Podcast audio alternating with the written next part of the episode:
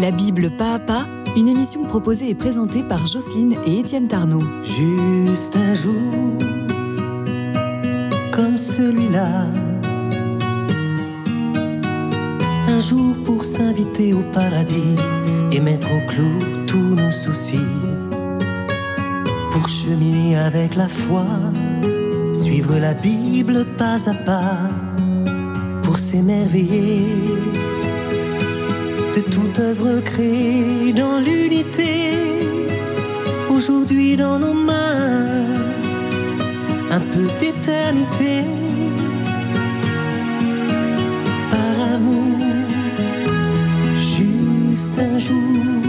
Bonjour Jocelyne. Bonjour Étienne. Alors nous allons euh, continuer notre présentation de l'épiphanie, des épiphanies même, euh, avec la présentation des rois mages. Selon Saint Matthieu, quand les mages arrivent à Jérusalem, ils vont demander à Hérode Où est le roi des Juifs qui vient de naître? Nous avons vu en effet son astre à son lever, c'est-à-dire à, l'Orient. Et plus tard, euh, Saint Matthieu ajoute Entrant alors dans le logis, ils virent l'enfant avec Marie, sa mère, et se prosternant, ils lui rendirent hommage. Puis, ouvrant leur cassette, ils lui offrirent en présent de l'or, de l'encens et de la myrrhe, après quoi, avertis en songe de ne point retourner chez Hérode, ils prirent une autre route pour rentrer dans leur pays. Il faut remarquer que l'Évangile ne dit pas qu'ils sont trois, ni même comment ils s'appellent, et encore moins qu'ils sont rois. Ce sont juste des mages venus d'Orient qui apportent de l'or, de l'encens, de la myrrhe. D'où vient alors tout ce folklore qui, les entoure et dont l'iconographie est si riche? Eh bien, l'indication selon laquelle il y a trois rois mages est apparue très tôt dans l'histoire de l'Église, dès les catacombes où des fresques comme celle de Saint-Sébastien de Rome, de Saint-Sébastien à Rome, représentent trois mages.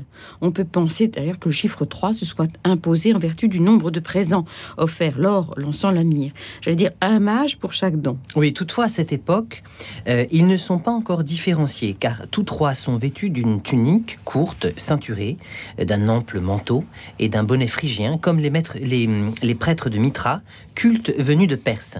Ces prêtres étant connus pour être des astrologues fameux, euh, ou comme Ananias, Azarias et Misaël, ces trois jeunes hommes dont parle le prophète Daniel, euh, habillés à la mode babylonienne et chantant au milieu des flammes de la fournaise. Oui, et ce n'est qu'au IIIe siècle, euh, avec Tertullien, le premier écrivain chrétien, qui écrit en langue latine, qu'on trouve l'idée qu'il s'agit non de mages seulement, mais encore de rois, selon la prophétie d'Isaïe. L'obscurité recouvre la terre, dit Isaïe. Les ténèbres couvrent les peuples, mais sur toi, Jérusalem, se lève le Seigneur, et sa gloire brille sur toi. Les nations marcheront vers ta lumière, et les rois vers la clarté de ton aurore. Euh, tous viendront de Saba, apportant l'or et l'encens, proclamant les louanges de Yahvé. Alors, ces rois qui marchent à la clarté d'un astre qui annonce la naissance du roi des Juifs, voilà de la prophétie dans la venue de ces étranges visiteurs. Et de même, le psaume insiste tous les rois se prosterneront. Les rois de Tarsis, de Saba et de Séba feront leur offrande. Tous les païens le serviront. Trois provenances, donc trois rois. Oui. Au VIe siècle, le livre arménien de l'enfance et un évangile apocryphe raconte que les mages étaient trois rois, fils du roi de de Perse, qui prirent chacun l'un trois livres d'or, l'autre trois livres d'encens, le troisième trois livres de myrrhe, pour aller adorer le roi des rois, le dieu des dieux, la lumière émanée de la lumière. Le texte ajoute qu'ils ont marché neuf mois à la lueur d'une étoile très brillante, et qui n'était autre au fond que l'ange du Seigneur qui les guidait. Oui, toujours au VIe siècle, la tradition chrétienne fixe les noms des rois mages. Alors Melchior, ce sera le roi blanc, Gaspard, le roi jaune, et Balthazar, le roi noir. Ainsi euh, viennent-ils des trois continents connus, l'Europe, l'Asie et l'Afrique. Euh, Melchior est un nom qui signifie le roi dans les langues sémites, Gaspard est un nom d'origine asiatique, et Balthazar, le surnom donné à Daniel, le prophète, par le roi Nabucodonosor. Il signifie euh, Balthazar, serviteur de Baal, du dieu Bel, divinité babylonienne. C'est Bède le Vénérable en 735 dans son commentaire de Saint Matthieu qui va dresser le portrait le plus saisissant des trois rois mages comme s'il les avait personnellement rencontrés. Il dit Le premier s'appelait Melchior, c'était un vieillard à cheveux blancs et à longue barbe. Il offrit l'or au Seigneur pour reconnaître sa royauté. Le second, Gaspard, jeune encore, un berbe, au teint cuivré, lui offrit de l'encens pour reconnaître sa divinité. Quant au troisième, le visage noir et portant également toute sa barbe, il avait pour nom Balthazar. Il présenta la myrrhe, sachant que Jésus, fils de Dieu, était aussi fils de l'homme, et que comme tel, il devait mourir pour notre salut. Oui, Bède le Vénérable établit un parallèle entre ces trois rois mages et les trois fils de Noé. Sem, Cham et Japheth. En, effet, Cham, le, père de Canaan, euh, est le père du peuple noir. Sem, de couleur jaune, le père des Hébreux et des Asiatiques. Enfin, Japheth, euh, le père de la race blanche, dont il est prophétisé euh, qu'il habitera les tentes de Sem et que Dieu le mettra au large en somme, qu'il le libérera puisqu'il héritera gratuitement des promesses. C'est la raison pour laquelle, bien qu'étant le dernier des fils de Noé, à travers Melchior, son descendant, il est cité le premier, tandis que Cham, à travers Balthazar, est mentionné en dernier. Oui, cette association entre les fils de Noé et les rois mages a pour but de montrer que toute l'humanité de toutes les époques, euh, dans l'hommage, euh, s'associe à l'hommage rendu par ces rois et, et, que tous sont venus se prosterner devant l'enfant Jésus. C'est dire que les rois mages récapitulent les hommes de tous les temps comme une prophétie des temps à venir, afin que comme le dit le prophète Isaïe, le Christ enseignera la sagesse aux nations, dans toute leur diversité, leur couleur de peau, de culture confondues. Ainsi, la fête de l'Épiphanie manifeste l'universalité du message de l'Église et, du, de, la bonne nouvelle. Alors, grâce à Abel le Vénérable, on peut dégager des caractéristiques pour chacun de ces rois mages. Melchior, fils de Japheth, blanc, vieux comme notre vieille Europe, avec sa longue barbe blanche. Lui, il apporte l'or qui est dû euh, à la royauté du Christ. Euh, il est l'image du Père de l'Ancien dans la succession des âges de la vie. Oui, Gaspard, lui, descendant de Sem, asiatique, jeune et sans barbe, image de la jeunesse, du futur, hein, euh, offre l'encens pour rendre hommage à Dieu, car l'enfant Jésus couché dans la mangeoire, c'est Dieu lui-même qui se laisse voir dans la personne de son fils. Oui, et enfin Balthazar, de couleur noire, fils de Cham, il vient d'Afrique et offre la myrrhe, c'est-à-dire dire un parfum précieux avec lequel on embaumait les morts, car celui qui l'honore, le Christ, il est aussi fils de l'homme, c'est-à-dire soumis à la mort. Oui, il va donc rendre hommage au prophète qui illumine euh, le Christ, hein, qui illumine notre situation d'esclavage, de mort, par rapport aux démons, par la peur que nous avons de mourir, nous l'avons vu. Ainsi, en offrant la myrrhe, Balthazar signifie que cet enfant est aussi le prophète promis à Moïse, le serviteur souffrant dont parle Isaïe, oui, qui accomplit les Écritures. Oui, et c'est pourquoi à travers l'or, l'encens et la myrrhe, c'est toute la mission du Christ qui se trouve annoncée, comme si toute l'humanité présente, récapitulée euh, dans le temps et l'espace par les trois rois mages, cette humanité venait prier le Christ d'entrer dans sa mission de salut au bénéfice de tout homme. Oui, mais bien plus encore, derrière ces trois dons fameux de l'or, de l'encens, de la myrrhe, eh bien, c'est l'écho du schéma Israël qu'on entend. Écoute Israël, le Seigneur notre Dieu est l'unique Seigneur. Tu aimeras le Seigneur ton Dieu de tout ton cœur, de tout ton esprit, de toutes tes forces. Ces trois présents manifestent l'amour pour Dieu dans ces trois dimensions. L'or, c'est l'offrande du cœur, car on dit avoir un cœur d'or pour parler du don généreux de soi. Alors l'encens euh, qui monte vers le ciel euh, en parfum d'agréable odeur, c'est le gage de l'esprit,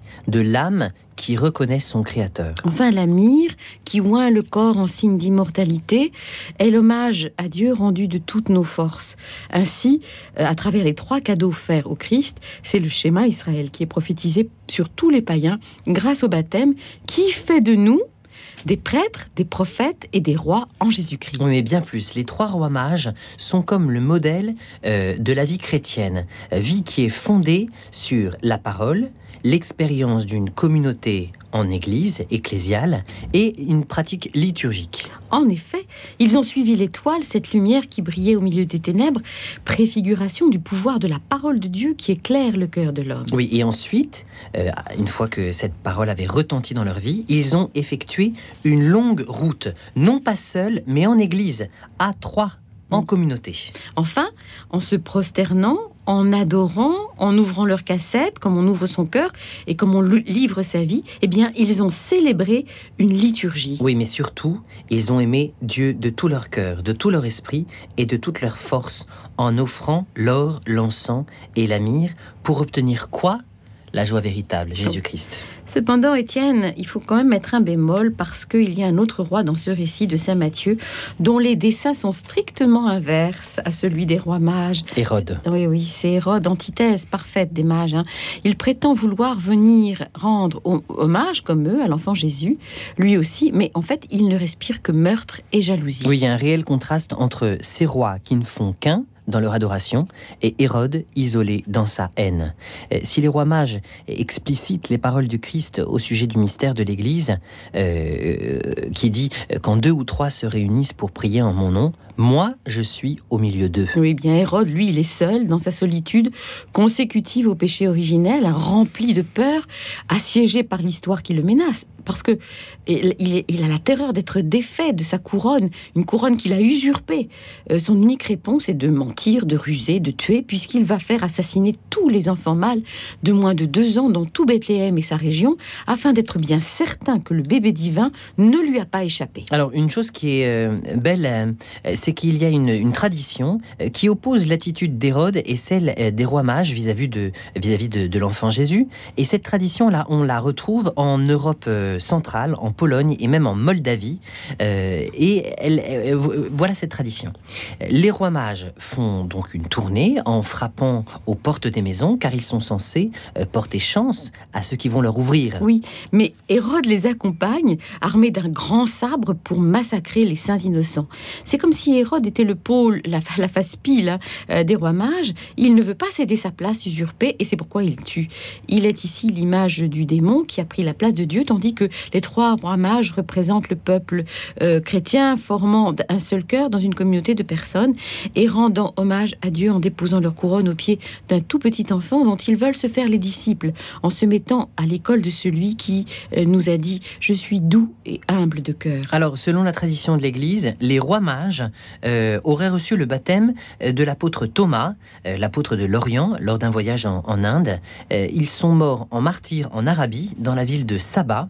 Et de là, la Sainte Hélène, la mère de Constantin, a ramené leurs reliques à Constantinople et l'empereur Manuel les a confiées à l'évêque de Milan pour les soustraire aux Sarrasins. Oui, et de Milan, eh bien, elles ont migré au XIIe siècle jusqu'à la cathédrale de Cologne en Allemagne, qui est dédiée aux trois saints rois, la même où ont eu lieu, tu t'en souviens certainement, les, les, journées mondiales de la jeunesse de 2005. C'est pour euh, c'est sur le relique que la jeunesse du monde entier est venue prier pour que la paix et la concorde puissent régner entre les peuples, dont les rois mages sont l'icône, dans leur diversité et dans leur unité.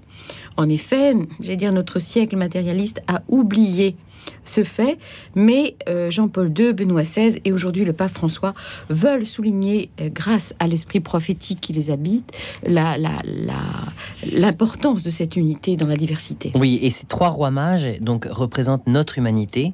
Euh, le Christ a donné sa vie pour, pour notre humanité et la paix qu'il donne aux apôtres à la résurrection doit être portée à toutes les nations. C'est pourquoi à Cologne, tu t'en souviens, il y avait plus de 1 million de jeunes qui avaient pu rencontrer l'esprit des mages et les prier, car il s'agit de personnes qui sont concrètes. Et ces personnes, elles ont reconnu le Christ malgré leur éloignement culturel, religieux euh, et géographique. Oui, enfin, les, reliques des, des, mages sont conservées à Cologne, c'est-à-dire au cœur de l'Europe. Eh bien, c'est un signe que euh, c'est à l'Europe que Dieu a voulu confier ce précieux dépôt, afin que du cœur de celle-ci, un nouveau souffle euh, d'évangélisation irradie les valeurs du christianisme dans le, dans le monde entier. Euh, L'Europe a des, euh, a des racines chrétiennes. Alors, ça, c'était notre épiphanie. À travers les trois romages, on voulait prendre le temps de bien la présenter. Mais dans ce temps des épiphanies, il y a deux autres épiphanies que la liturgie célèbre. celle du Christ, évidemment, à travers deux passages de l'Évangile, le baptême de, du Christ et puis les noces de Cana. Alors il nous faut vraiment présenter ces deux autres épiphanies, manifestations. Alors, Euh, le dimanche qui suit donc la fête de l'Épiphanie célèbre le baptême du Christ. Euh, cette manifestation n'est pas celle d'un petit enfant, mais d'un homme dans la pleine force de l'âge. Euh, Jésus, à ce moment-là, a 30 ans et il commence sa vie publique par le baptême reçu de Jean, son cousin. Longtemps, l'Église d'ailleurs a regroupé la fête de l'Épiphanie, l'adoration des mages, le baptême de Jésus et les noces de Cana, car dans ces trois épisodes, dans ces trois manifestations, Jésus montre qui il est. Il est le Messie promis aux patriarches, à Moïse et à David. Alors Saint Jean nous dit euh, que Jean-Baptiste s'était retiré au désert, de l'autre côté du Jourdain, dans un endroit de Transjordanie appelé Béthanie ou Bétabara, euh, qui veut dire la maison du passage, euh, parce que les eaux y étaient abondantes. Et c'est à cet endroit que le Christ trouvera refuge quand les Juifs chercheront à le lapider lors de la fête de la dédicace, le 25 Kishleu. Béthanie signifie littéralement la maison bête et de mon peuple Annie. Il ne faut pas la confondre, ce, euh, euh, ce lieu de Béthanie, avec le lieu où habitaient Lazare, Ma- Lar- euh, pardon, Lazare, Marthe et Marie, et qui servait de, de, de, de repos, de villégiature à Jésus, à deux pas de Jérusalem. Non, le, le Béthanie du baptême du Christ, euh, c'est une sorte de guet euh, du Jourdain, du côté du désert, avant d'entrer dans la terre promise. C'est d'ailleurs à cette hauteur, face à Jéricho, que Josué euh, a fait passer le peuple à pied sec en le faisant précéder par l'arche d'alliance portée par des prêtres. Et c'est cette histoire qui sous-tend le baptême du Christ. Oui, parce que normalement, le Jourdain, à cet endroit, coule à plein bord. Mais Josué, euh, c'est le même nom que Jésus, a ordonné au fleuve de s'arrêter en amont et le Jourdain a obéi devant l'ordre du serviteur de Dieu, successeur de Moïse, comme la mère des gens avait, avait obéi à Moïse lors de la sortie d'Égypte. Oui, alors l'arche d'alliance a ouvert les eaux en deux, les séparant, euh, comme ce fut le cas lors de la, de la création, de la Genèse, quand Dieu sépare les eaux d'en haut des eaux d'en bas pour créer le ciel et la terre. Béthanie, donc la maison de mon peuple, porte donc ce nom à juste titre parce que c'est l'endroit où le peuple d'Israël a pris possession de la terre pour la première fois. Et c'est là que commence la Béthanie, la maison du peuple de Dieu. Et l'on comprend alors qu'il n'est pas anodin que Jésus, qui cristallise et résume en lui toute l'histoire du peuple d'Israël, ait voulu commencer sa mission à cet endroit précis. Oui, mais pourquoi avoir choisi le Jourdain et pas un autre fleuve? C'est justement ce que, ce que pose comme question Naaman, euh, le Syrien, quand il dit euh, Est-ce que les fleuves de Damas, euh, l'Abana et le Parpar ne valent pas mieux que toutes les eaux d'Israël? Ne pourrais-je pas m'y baigner pour y être purifié? Alors certes, bon, les eaux à cet endroit y abondent, mais les raisons symboliques l'emportent sur l'aspect pratique des choses. Au fond, le Jourdain, c'est un fleuve qui descend du nord au sud d'Israël et qui sert de frontière est euh, à ce pays sur toute sa longueur. Oui, mais le Jourdain se dit en hébreu Yarden. Il se dit pas Jourdain, il se dit Yarden, qui signifie la descente. Ce n'est pas un nom. C'est un mouvement, une action, celle de descendre. Ce fleuve prend sa source sur le haut plateau du Golan, les hauteurs de l'Hermont, à plus de 1000 mètres d'altitude, et puis va se jeter 100 km plus bas dans la mer Morte, à l'endroit le plus bas de toute la surface de la Terre qui soit à ciel ouvert, environ à moins 400 mètres au-dessous du niveau de la mer. Oui, c'est comme si le Christ euh, avait voulu descendre au point le plus déprimé, on pourrait dire, de la terre pour rejoindre et endosser toute notre humanité avec tout ce qui la caractérise comme ses ténèbres. Oui, le Jourdain, Yarden, la descente, hein, voilà, tel est le sens du baptême.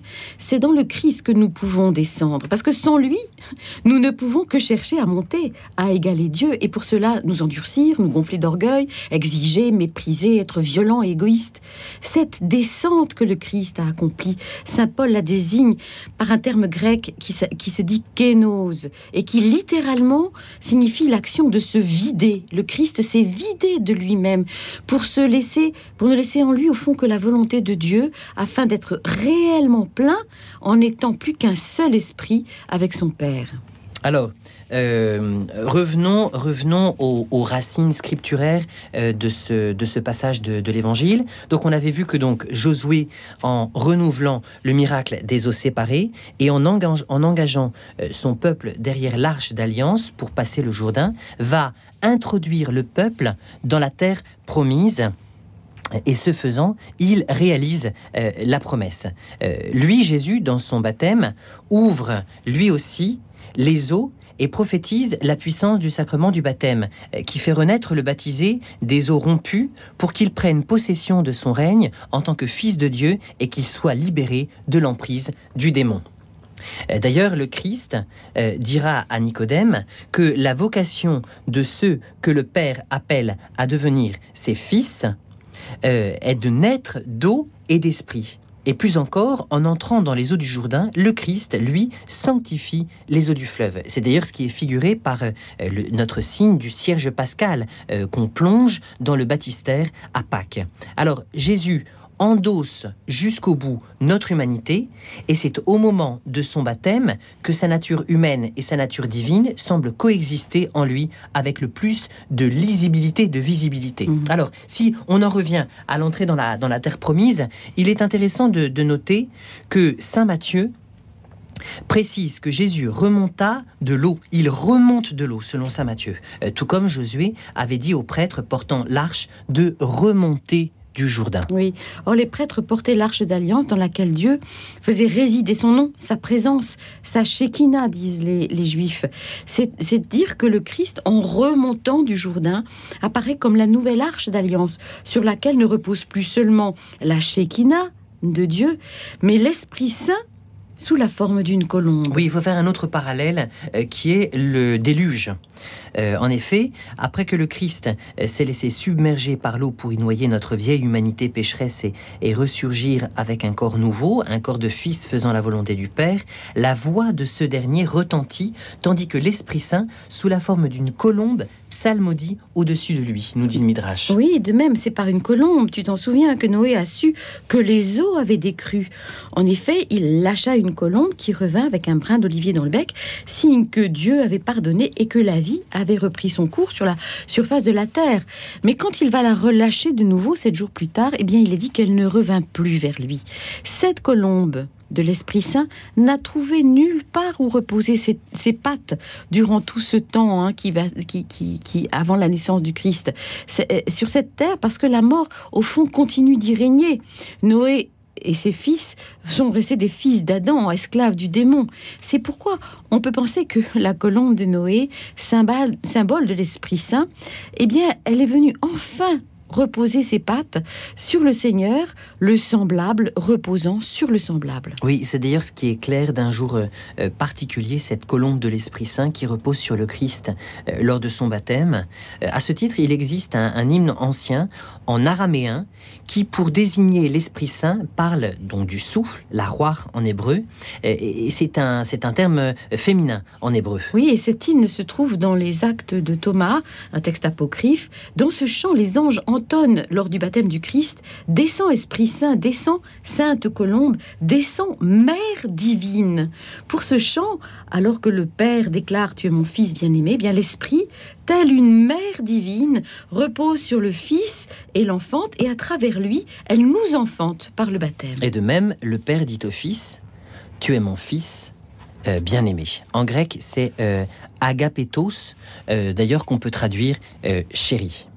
Très- En effet, cette expression, qui se traduit en hébreu euh, par yehi déjà, euh, est le terme que l'on trouve lors du sacrifice euh, d'Isaac, lorsque Dieu dit à Abraham, prends ton fils, ton unique.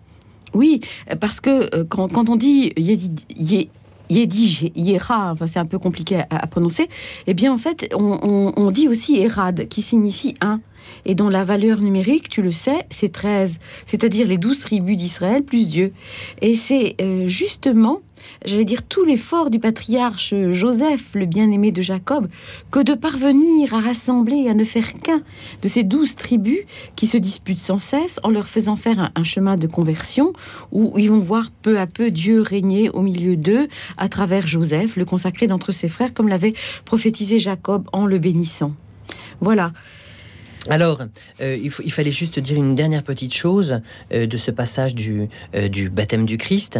Quand la voix dit Celui-ci est mon fils bien-aimé, qui a toute ma faveur, ce passage fait écho à un passage du livre d'Isaïe qui dit Voici mon serviteur que je soutiens. J'ai fait de toi l'alliance du peuple, la lumière des nations, pour ouvrir les yeux des aveugles, extraire du cachot le prisonnier et de la prison ceux qui habitent les ténèbres. C'est pourquoi l'Église aime à appeler les nouveaux baptisés des illuminés. Oui. Ainsi s'achève notre émission sur le temps de Noël. Vous pouvez commander euh, le CD Si Noël m'était chanté, euh, duquel est tiré euh, de nombreuses chansons de ce temps que nous diffusons dans les, dans les émissions. Le livre de Jocelyne aussi, qui s'appelle Si Noël m'était compté et, dont nous nous inspirons pour ces émissions du, du cycle de Noël. ces deux ouvrages, CD et livres, vous pouvez les commander sur mon site internet etiennetarnaud.com à la rubrique Contact. Bonne année à tous et Jocelyne, bonne année à toi aussi, bien sûr. Bonne semaine à toi. Bonne semaine à tous, très bonne année à tous, très sainte année à tous, euh, surtout. Juste un jour comme celui-là, sans guerre, sans peur et sans reproche, pour être ensemble avec ses proches.